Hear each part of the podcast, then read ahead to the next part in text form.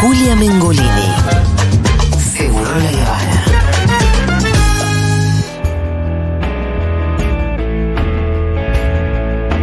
Tender is the night, lying by your side. Tender is the touch of someone that you love too much. No lo hacemos habitualmente, pero hay películas que lo ameritan. Un segmento dedicado específicamente a una película, este es el caso de After Sun, que es una peli que pueden encontrar hoy en Movie. La estuvieron pasando también en varios cines eh, del país, pero desde hace unas semanitas, como pudieron haber escuchado acá en Futu, la eh, tienen disponible en Movie. Además, ahí tienen eh, un mes gratis de prueba, entrando a movie.com barra Futurock. Y queríamos hablar un poquito de esta película, además, aprovechando que está Lucas Fauno, que la vio y le gustó mucho.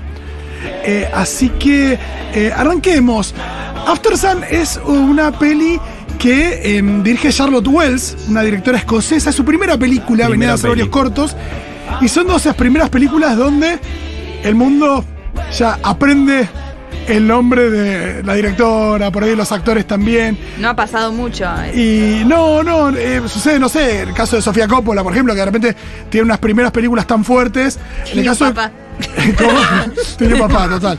Eh, sí, pensemos en otros casos. Lucrecia Martel. ¿no? Ahí está, ahí está. Ahí, Ahí tenés está. una, ¿no? Sale la escena y de repente el mundo se pregunta, che, ¿quién es, esa esta chica? ópera prima que ya es tan genial? Exacto, ¿no?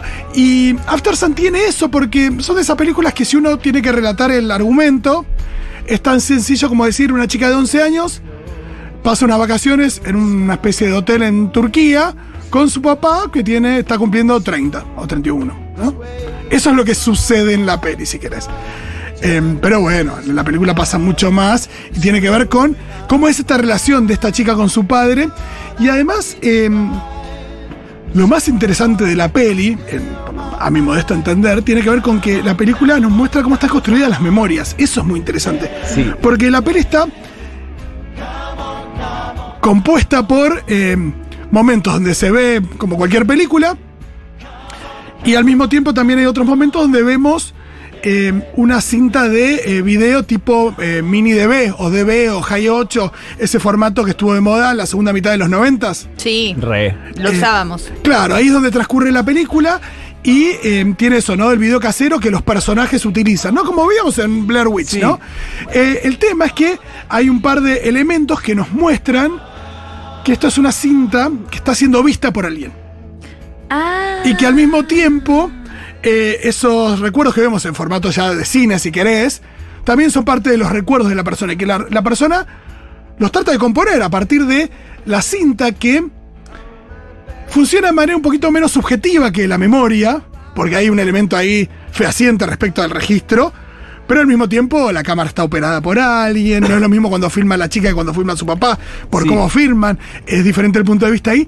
Pero eh, esto, lo que vemos, asistimos al recuerdo de una persona sobre algo, y los recuerdos tienen esto. Por un lado, eh, ¿qué pasa con lo que no podías acceder por ser niña y no terminar de entender algunas cosas? ¿Qué pasa con lo que no te acordás? ¿Qué pasa con qué es lo que elegís recordar también? Uno a veces eh, de mm, memorias que pueden tener algún elemento triste, uno trata de recordar lo positivo cuando recordás a una persona.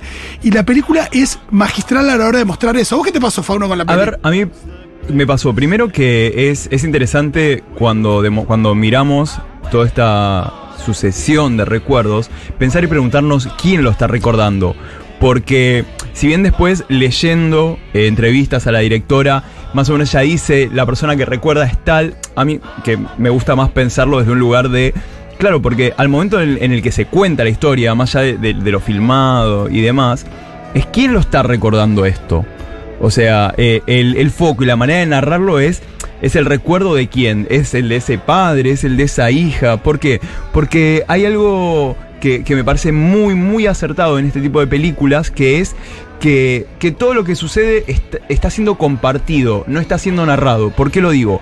Porque no hay una gran lectura de esto está bien o esto está mal. Porque hay momentos que, que no sé, que a mí me- medio que me triguereaban, como de decir, che, pero esto, esto está bien en, una niña de 11 años, o esto está mal, no sé qué.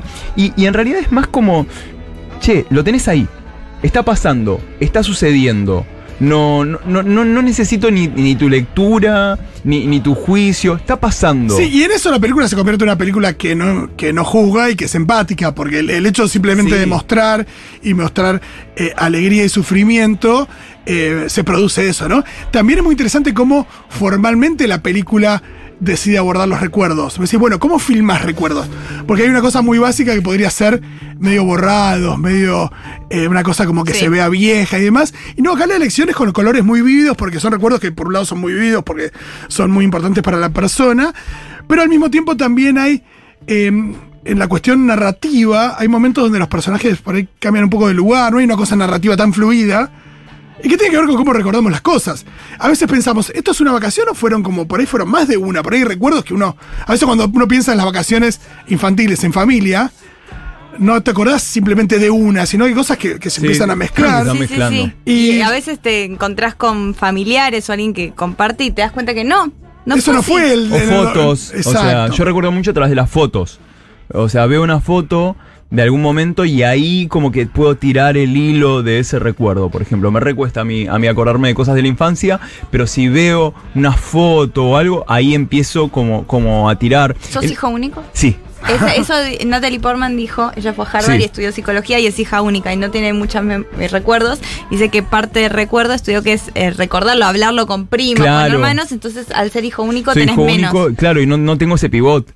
Claro, eso pivot. re. Sabes que también en esta película hay algo que me parece que, es muy importante, que es mucha gente eh, de mierda, por, eh, eh, por gente de mierda, la comparó de manera bastante violenta con Somewhere, película de Sofía Coppola. ¿Por qué? Porque en las dos películas es el vínculo hija-padre en unas vacaciones.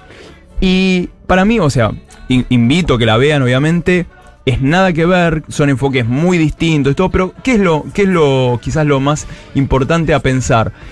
Que está todo hecho, que eso no sea nunca algo que te tire para atrás. ¿A qué voy? Si a esta directora le decían, ella decía, no, voy a hacer una película en la que una hija y su padre, no sé qué, y ven- veía un sorete y le decía, ah, no, eh, Sofía Coppola hizo Somewhere y es un peliculón, entonces no lo hagas vos. No, claro. O sea, si ella escuchaba eso, porque seguramente al- algún sorete malcagado se lo ha dicho, ella no hacía esta película. Sí. Que es una película que ahora, más allá de que obviamente está teniendo todos los premios, está siendo muy reconocida y muy querida, que creo que eso también es, es algo bellísimo.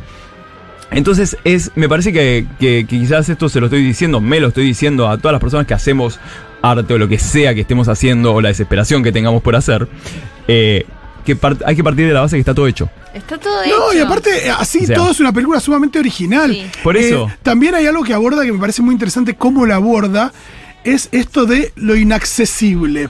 Eh, cuando nosotros tenemos un vínculo, sobre todo cuando somos jóvenes y tenés un vínculo con alguno de tus padres, eh, la idea de que hay cuestiones que tienen que ver con tu edad, con lo no dicho, ni hablar cuando se trata de un recuerdo o cuando uno a partir de un recuerdo reprime cosas y demás, eh, hay cosas a las que uno no accede, porque hay cosas que los padres deciden no mostrarnos, que tienen que ver con eh, lo que les puedo estar atravesando. Hay una cosa, sobre todo en vacaciones, de construir un recuerdo feliz de algo que por ahí no lo es tanto.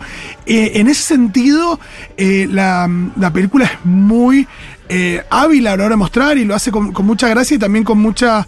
em, con mucha nobleza. Hay algo que escribe, hay una nota muy linda en Anfibia, escribió Julieta Greco sobre la peli. En un momento dice que el hecho de hay un momento donde el padre está llorando y, la cámara lo toma de espaldas. La chica no está en la habitación viendo a su padre llorando, pero nosotros vemos al padre llorando de espaldas. Dice que, que el hecho de elegir que sea un plano de espaldas nos hace darnos cuenta de que ese, de que esa, de que ese dolor no- no terminamos de acceder del todo a ese dolor. De que hay algo de ese dolor a lo que no, no- que no vamos a terminar de entender. Es linda la lectura. Es, es una lectura muy hermosa y, y pasa mucho eso eh, eh, en esta peli. Ni hablar de que estamos frente a una chica de 11 años que está dejando de ser una niña para empezando a ser una, una adolescente que está ahí eh, en ese, en ese, en ese límite que, que es tan interesante a la hora de narrar también, porque en este complejo hay, hay adolescentes que empiezan a chapar, ella empieza a ver cosas que la Sí. empiezan a atraer, al mismo tiempo ella es medio un- una nena. El padre es un padre muy joven. Entonces también está en una situación donde, donde no se siente un padre de familia, adora a su hija, pero evidentemente hay cosas que, que dejó de hacer en su vida y bueno, está atravesando una situación muy especial que no quiero Sí, no, no. spoilear. Me parece que, que son películas que, sobre todo, si, si hay algo que, que disfruto mucho en estas películas, ¿sabes qué es? Que tienen una narrativa poco lineal. Ojo, no, no es que esté bien o que esté mal, ¿eh? que, que una película tenga una narrativa lineal. Pero en este tipo de películas disfruto mucho que es eso, que no tiene una narrativa lineal. Entonces, todo lo vas completando vos. Vos vas completando con tu parecer lo que vas viendo. O sea, porque son películas para mí de indicios. Sí, que ¿Entendés? después te invitan a quedarte charlando con la persona con, la que la viste Total, o con alguien y- más. y- O sea, no, no, no te, no te marca, viste, el bueno, empezó acá, terminó acá, este es bueno, este es malo, este está bien, este está mal. Es como, es, es un recorte, es, es eso, ¿no? Es el recorte de un recuerdo compartido, convidado, y, y tiene además, eh, es muy chiquita, son películas, recomiendo mucho para, si alguien la ve en casa, eh, yo lo que hago con este tipo de películas, por ejemplo, es, como soy un maldito adicto al FOMO, lo que hago es ver, bueno, sé que la película dura una hora cuarenta, bueno, me armo, sé que a los 50 minutos corto, miro las redes, miro cel, no sé qué, me hago un té y miro la otra mitad, pero no la miren, traten de no verla con distracciones. No, sea no, celu, no. lo que sea, ¿por qué? Porque son esas pelis que cuando te saliste de la vibe, te- te- no es que no la vas a disfrutar, perdés. No, y O sea, está muy bien la construida. cine, mejor. Hay cierta tensión que está muy bien construida también. Eh, la idea está de, de recordar para. También para saber y para entender, para aceptar. Eh, es muy interesante lo, lo que pasa eh, en la película eh, en ese sentido. Eh, ¿a, dónde, ¿A dónde va esta, esta piba para tratar de entender a su padre desde, desde un presente, ¿no? Porque después nos vamos dando cuenta que ella lo está viendo más desde el presente a, a lo- a estos recuerdos. Y. mm, Ay, quería decir una cosa más y me olvidé. Ah, y pensando en el título, After Sun es, es esa loción que uno se pone, de- de- esa crema hidratante el para. solar. Eh, post solar, exacto, para después de, del cuerpo curtido por, por el sol. Entonces, la idea de, de este ejercicio de memoria para curar las heridas que, que provocó el sol o esta experiencia también, eh, para enten- Digo, como si fuera una especie de. mm, de, de- Sí, de- bálsamo. De bálsamo, exacto, esa es la palabra, de bálsamo. Sanador. Eh, y la película tiene eso, tiene una idea de, de- de- de abordar unos recuerdos de- de- de- en ese sentido. Eh, y, en ese- y me parece el título Ahí también. Qué están- lindo, la re quiero ver después. Ahí nos de están esto. preguntando de qué película estamos hablando. Estamos hablando de After Sun, que es una película que, bueno, que la pueden ver en la plataforma Movie. Eh, plataforma Fruta Noble, si las hay. O sea, Sí, vengo, que- y vengo que sí. dándole a Movie. Y que si se meten en movie.com barra Futurock tienen un mes gratis de prueba. Mira, no es poco. No es poco, hay de todo en movie y After Sun es la primera que te aparece ahí porque es la peli de la que se está hablando Bonus mucho. aprovecho a tirar un bonus track. Eh, si se meten en Movie, también les recomiendo muchísimo And Then We Danced, que es una película que es. eh, es una, es una película que habla sobre. Es una, una persona, un pibe que baila en el. como el ballet folclórico de Bel, no me acuerdo de qué país, eh, un país de Europa del Este, que está completamente prohibida la homosexualidad y llega un compañerito y de repente entra una tensión sexual y es como los dos tienen que audicionar para el mismo puesto Sí. y de repente hay una tensión sexual muy grande y él básicamente necesita ese puesto para salir de la pobreza. No. No, no es solamente tipo, Claro. ay, lo romántico. No, no, No. no. Muy alta todo. No, o sea, eh, mucho que perder. Es Sí. bon- y, y, y gema total. En un momento hay una canción de Robin. Robin.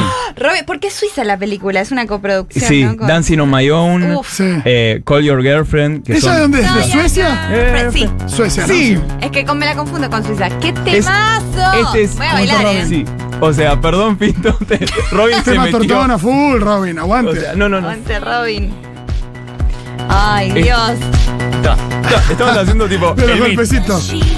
Hermoso. No, la música también está muy bien usada en After Sun. Eh, porque aparte, ahí escuchamos algunos de los temas, qué sé yo, aparecen Under Pressure, aparece Lucy My Religion, aparece Tender de Blair, pero eh, de maneras muy inteligentes. Por ejemplo, en algunos casos, no quiero spoilear, pero está manipulado el sonido de la canción, ralentizadas algunas canciones, en otras de repente vuela la instrumentación y se escucha solamente la voz, que se conecta con la música de la película, eh, están, Wow. cor- están cortados Sí. los temas como, eh, en edición como para que eh, nada, conecten bien con la película y no sean simplemente un adorno musical. Y además, eh, las canciones son como los momentos más explícitos de la película. Ah, mira. Porque la película en esto decimos es bastante sugerente y todo aquello, pero cuando las canciones aparecen, Sí. lo que dice la letra eh, para Dialoga. mí funciona. Dialoga eh, mucho. porque no es. No es que es redundante, porque por ahí sí es explícito, pero no necesariamente redundante. Y se complementan muy bien, pero sí son más explícitas que, que el otro que veníamos viendo. Y de vuelta, eh, recupero mucho la idea de que parecería que estaba todo hecho, porque además los temas que, que Sí. pasan son temas, sí. esto, tender, son temas muy, muy comunes, no, no hay un descubrimiento. Y sin embargo, encaja perfecto, por eso me parece también es una película hermosa para, para dialogar con toda persona que haga cualquier cosa, de arte, de comunicación, de lo que sea, y que nunca se frustren con esta idea de no, no, no lo hago porque ya está hecho.